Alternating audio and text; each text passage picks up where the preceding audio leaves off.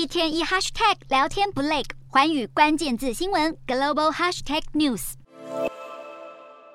曾经让不少投资人一夜致富的加密货币，二零二二年似乎灾难缠身，币灾先后上演，虚拟货币价格从天堂掉到地狱，也让不少人的身家迅速蒸发，甚至部分公司面临倒闭。然而，过去就让它过去，展望未来能否获得一丝正能量，我们又该如何从错误中学习？首先，加密货币基本上不受管制，但现在美国、英国等都着手整顿市场。像是欧盟有加密货币资产市场规范框架，据说能降低消费者买进加密货币的风险。如果交易平台失去投资人的资产，也必须负起责任。然而，这份框架还要一段时间才会生效。由于全球第二大的加密货币交易平台 FTX 破产事件，已让投资人损失惨重，信心动摇。加密货币借贷平台 Celsius 等业者也被拖累，因此建立规范还是相当重要。部分专家认为，FTX 风暴背后凸显出我们不能完全中心化，但又缺乏监督。我们正进入中心化和去中心化并存的世界。一旦有了中心化，就必须要有适当的监督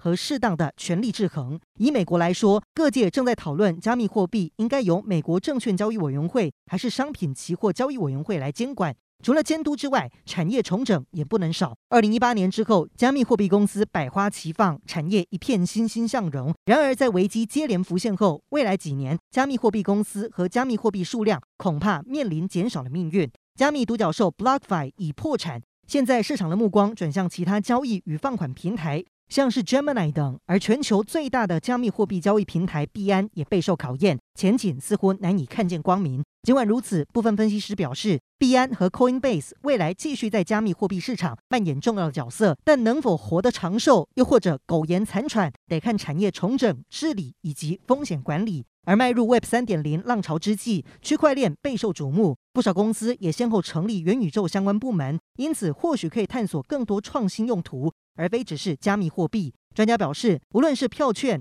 储值还是身份验证，数位资产已经走入人们的生活中。虽然有些民众难以适应，或者不太会操作不同的界面，但现今的 Web 三点零发展已来临，民众绝对无法忽视它的存在。